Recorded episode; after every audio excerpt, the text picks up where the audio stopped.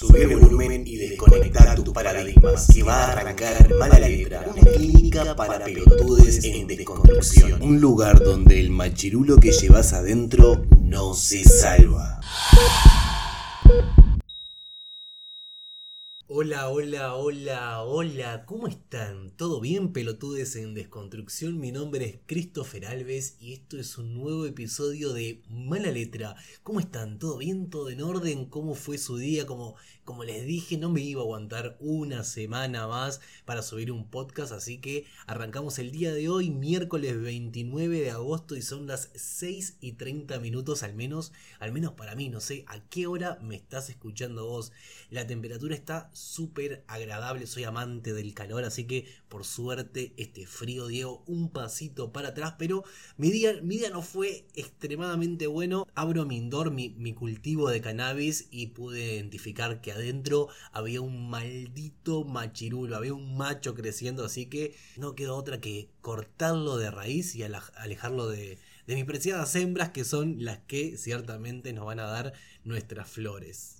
El podcast, el podcast del día de hoy va a ser mucho más quirúrgico, vamos a ir a un tema específico, va a ser un tema totalmente relevante e importante de ser tratado el día de hoy. Ay, sí, Christopher, pero tus podcasts siempre son importantes y relevantes. Ya lo sé, ya lo sé, querida, querida escucha, pero el día de hoy vamos a tocar un tema que estaba haciendo, está haciendo bastante ruido, bastante eco. Hace poco más de una semana que se está iniciando un movimiento y la difusión de la noticia que aborda el tema de la ley, de la ley trans. No sé si lo habrás escuchado por algún medio de comunicación, por las redes sociales, aquí en Uruguay se está peleando para modificar la ley trans, tantos como para, para agregar nuevos puntos a la ley, como para modificar algunas que ya existen, pero mm, son obsoletas, por así decirlo. No están funcionando como deberían y no están funcionando hace años. para resumirlo, no están funcionando desde que esa ley salió. La tenemos, bien, fue una victoria conseguida, pero no, no sirve, no es operativa, no, no es práctica, así que se busca la modificación de esa ley. Tal vez que se han enterado que se están recolectando firmas, obviamente que Mala Letra ya, ya colaboró con, esto, pero si eh, eh, podés leer en algún, en algún sitio web, en Twitter, en Facebook, donde sea, y eh, te enterás de alguno de estos puntos en donde se encuentran para recolectar las firmas, por favor, si estás de acuerdo con la causa, acércate hasta allí y no te cuesta nada, son unos 5 minutitos, solamente pones eh, tu nombre, tu cédula, tu firma y listo, ya, está, ya estás apoyando con esta causa. Desde hace algunos días le venimos dando vuelta a este asunto de cómo encararlo, cuáles partes serían buenas de comunicar, desde qué perspectiva y demás. Y la verdad que como esto se abre en un abanico demasiado amplio y debido a que los medios de comunicación que están en contra de este movimiento, de todo lo que tenga que ver con la ley trans eh, se han generado o han generado de, manera, de manera proposital una serie de desinformaciones lamentables. Se fue haciendo cada vez más difícil comunicarle a la, a la, población eh, cuál es la real de esta ley, por qué se está, se está haciendo este movimiento. Eh, me parece fundamental que arranquemos a describir básicamente cuál es la problemática que se tiene hoy en día, cuál es la problemática que tiene tiene esta, esta, minoría, esta minoría que ha sido oprimida y es oprimida desde hace tanto, tanto tiempo. Después me parece que deberíamos abordar temas de números, porque hay gente que le gusta hablar de números, de plata, de impuestos, que, ay, yo tengo que pagar esa cirugía o tengo que pagar H o B cosas de mi bolsillo. Bueno, vamos a hablar de números si quieren. Y por último, sí abordamos el tema de la ley en sí, en sí misma.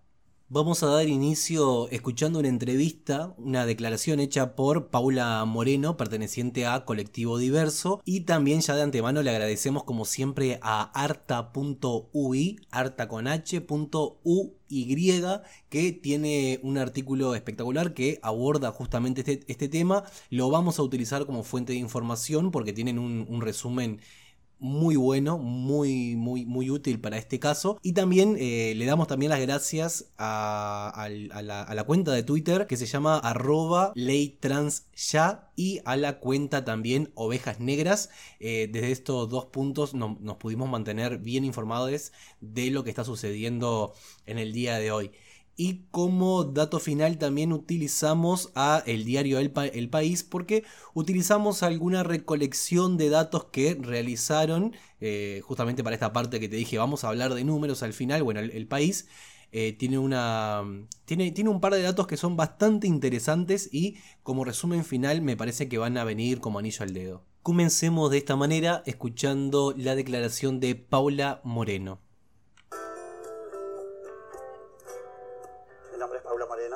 Soy de Las Piedras, pertenezco al colectivo diverso. Es importante que se modifique el cambio de nombre y sexo registral y que deje de ser un trámite judicial para que sea un trámite administrativo. Es un trámite muy largo donde las personas trans tenemos que pasar por, por varias etapas donde se nos pregunta cosas de nuestra vida privada, te citan del registro civil, te ve una psicóloga, tienes que llevar cinco testigos, si la persona no tiene testigos, no lo puede hacer. Es un trámite donde tenés que pagar, no todas tenemos plata para pagar. Si lo vas a hacer por un, por un abogado de oficio te demora muchísimo más que un juez te tenga que evaluar y tenga que decir, bueno, sí, te dejo o no te dejo cuando soy una mujer trans y es un derecho. Nosotras las mujeres trans y hombres trans no tenemos una ley que nos ampare, una ley que nos proteja.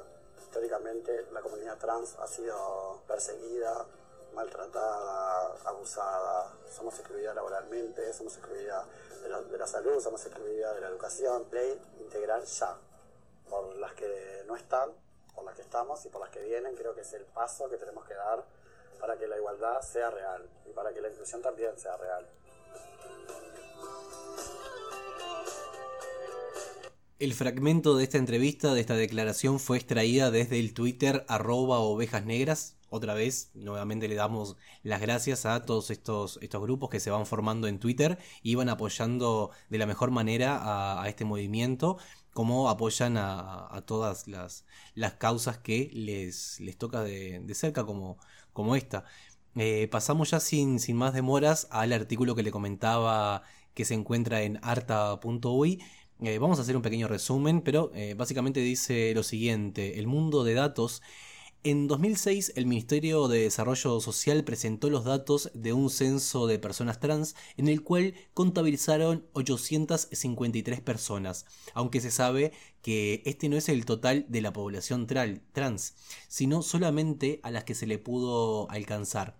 Eh, datos que saltan a la vista, el 90% de estas personas son mujeres, el 49% tiene menos de 29 años y solo el 18.5% pudo realizar el cambio de nombre y sexo registral. Tengan en cuenta, estamos hablando que solamente poco más del 18% de estas 853 personas que se, consiguieron contactar pudieron acceder a esa ley que supuestamente ya se, ganó, que tendrían que permitirle que, toda persona trans pueda hacer el, cambio de, nombre, ¿verdad? Cambio de nombre. Eh, y de sexo registral, pero solamente el 18.5% lo ha, lo ha conseguido. Además, el 58% declara haber sufrido discriminación por parte de su familia cercana, con quienes convivían lógicamente. El 67% de las personas trans realizaron trabajos sexuales en algún momento de sus vidas, muchas veces siendo menores de edad. El 60% no completó ciclo básico y más del 70% afirmó haber sufrido discriminación en su institución educativa. Todas sentimos la necesidad de conformar con los estereotipos corporales que la sociedad nos impone, no tiene sentido negarlo. Esto también aplica a las personas trans, pero éstas lo encuentran mucho más difícil.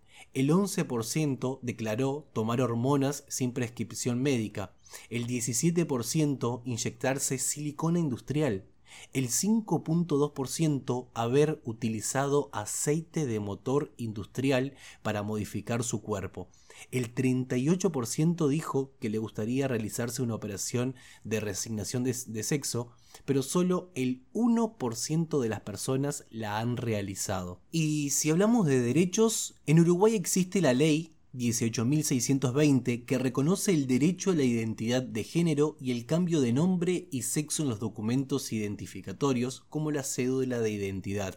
Sin embargo, este proceso es lento. Se necesita un abogado y las personas deben presentar documentación probatoria de su identidad de género. Menos de la mitad de la población trans ha iniciado el trámite y solo la mitad de esta ha obtenido su nueva cédula. Y ahora, por una ley integral para personas trans. La posibilidad de que las personas trans cambien su nombre en sus documentos de identidad es solo el primer paso para asegurar que gocen de una vida plena en derechos. Este trámite continúa siendo increíblemente complicada e inaccesible y estas personas continúan sufriendo de violencia en sus casas, trabajos e instituciones educativas.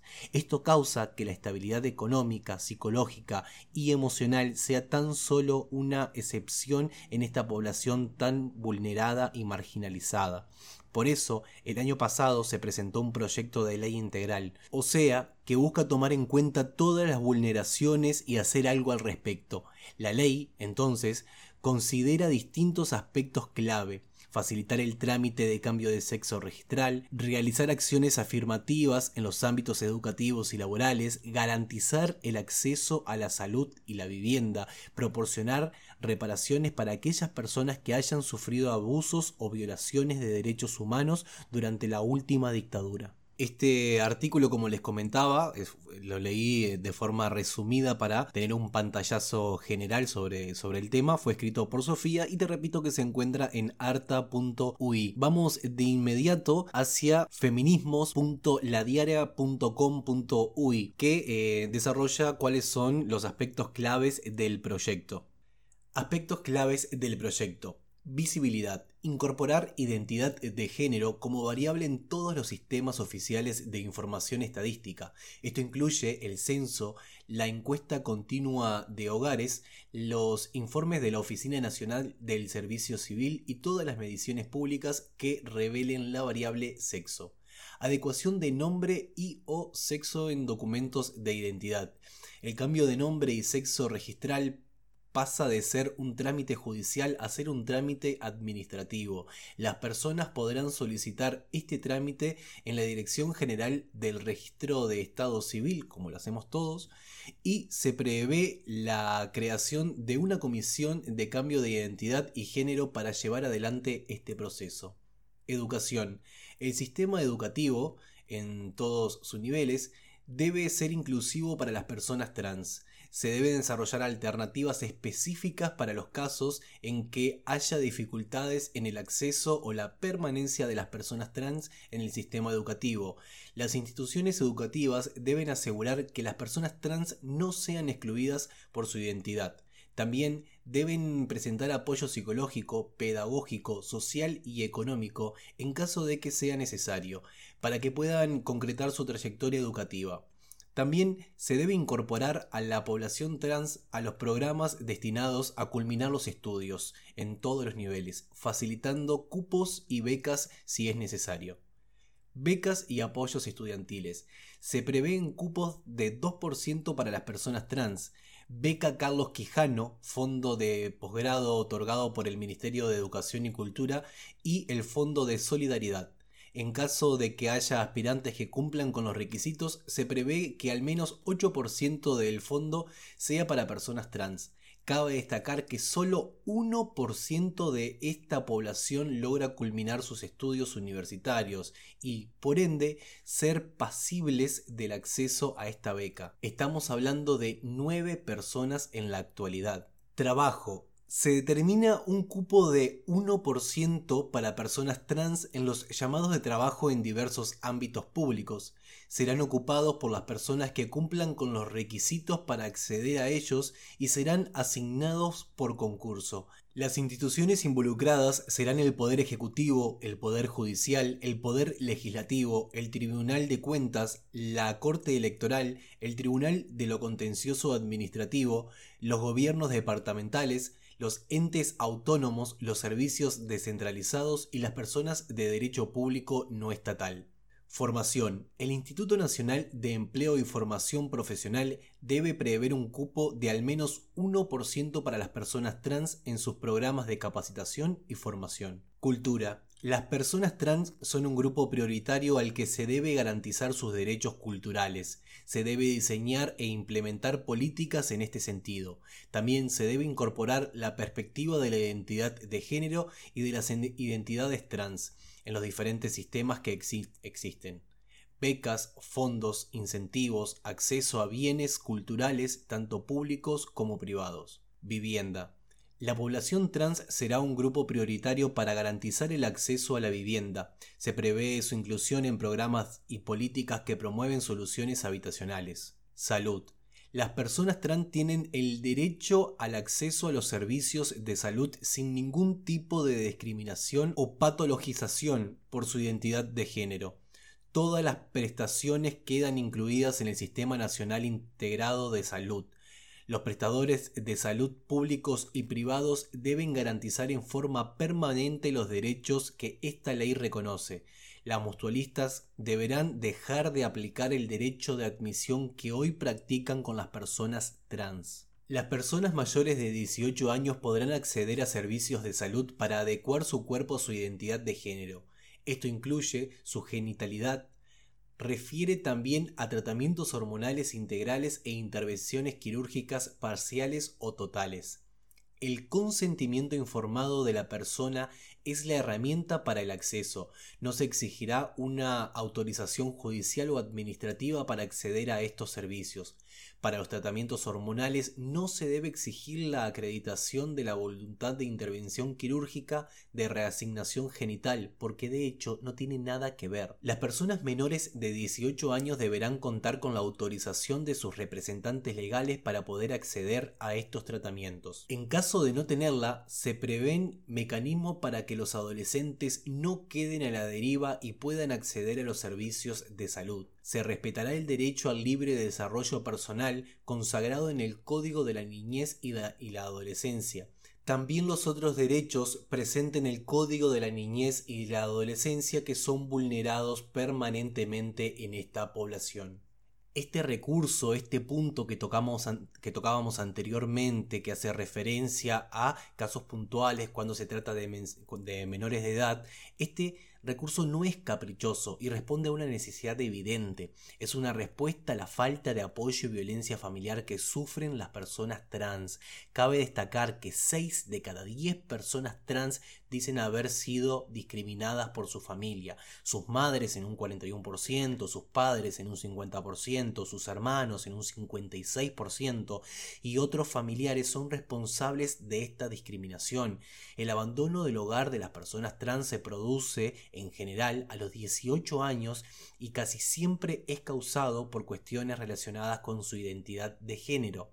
La expulsión familiar y la falta de apoyo en la adolescencia producen daños y altos niveles de marginación entre otros, es cómplice de la explotación sexual infantil que muchas personas trans atraviesan. Generar mecanismos responsables que reduzcan los daños de la falta familiar es una necesidad. Los servicios de salud no pueden quedar supeditados a la ausencia ni a la violencia familiar. Régimen reparatorio. Las personas que nacieron antes del 31 de diciembre de 1975 y que por su identidad de género fueron víctimas de violencia institucional o fueron privadas de libertad por las fuerzas de seguridad o por disposición judicial sin haber cometido ningún delito sino por su identidad de género, podrán solicitar una reparación. Se considerará esta pensión en los casos en que estos actos hayan generado daño psicológico, moral o físico. También si hubo prácticas discriminatorias del Estado que hayan limitado la educación, el trabajo, la libre circulación u otros derechos. La reparación equivale a tres bases de pensiones y distribuciones mensuales. El valor de la BPC se actualiza el primero de enero de cada año. Su valor actual es de 3.611 pesos. Por eso, en el caso hipotético de que la pensión se estableciera a partir de este año, estaríamos hablando de 10.833 pesos por mes. será vitalicia e intransferible. Recordemos que la esperanza de vida de la población trans es de 35 años. Actualmente, 19.9% de las personas trans tienen entre 40 y 50 años. Nacieron entre 1968 y 1978. Y solo el 17.6% vive más de 50 años. En definitiva, este recurso solo podría ser aplicado para menos de 300 personas aproximadamente.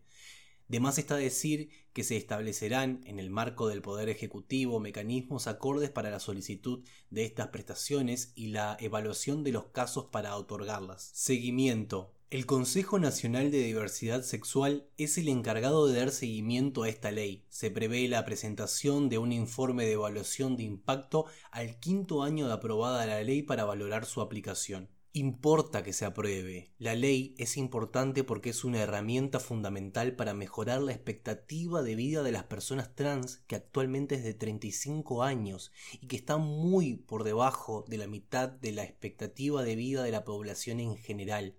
Lo que la experiencia de Sign Points ha demostrado es que una vez que las personas trans adhieren al acompañamiento de su identidad de género, adhieren también los servicios de salud. Se ha probado que anteriormente su vínculo con los servicios de salud es muy escaso, directamente nulo. Por medio de la hormonización se trabajan otras cuestiones. No es focalmente la hormonización, sino la integridad del cuerpo. Esto permite abordar y disminuir fuertemente todo lo que tiene que ver con patologías vinculadas a la autoestima y la depresión, también al abandono y a la expulsión del sistema. Además, Cabe destacar que la hormonización es una decisión personal que no todas las personas trans toman. La ley aportará mucho en el área de la salud para disminuir enormemente los años de vida potencialmente perdidos. Ni que hablar, al ser integral y al no estar limitada a la salud, repercutirá directamente en la vida de las personas. Estos puntos que acabo de leer fueron escritos por Daniel Turco Márquez, médico, docente, referente de ACE para la atención a la salud de las personas trans. Bien, ya tenemos bien en claro por qué surge esta necesidad, por qué se está exigiendo esto y ya te explicamos cuáles son los puntos que se quieren alterar. Ahora, ¿querés hablar de, de, valor, de números? Porque escuché muchísima gente reclamando que van a tener que pagar de sus bolsillos y demás, operaciones y esto y lo otro.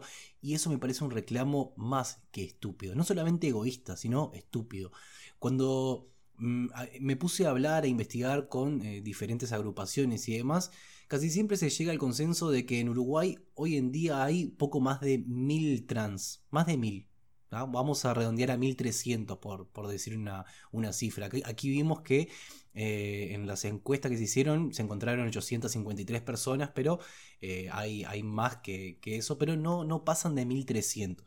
Entonces estamos hablando de que 1300 personas piden becas estudiantiles, obviamente que no son para esas 1300, es solamente un puñado la que eh, se va a dedicar a estudiar, se pide un 2% para que puedan trabajar, no, no son cosas que que, representen un gasto significativo para el gobierno, pero ¿querés hablar de dinero, de dinero de verdad?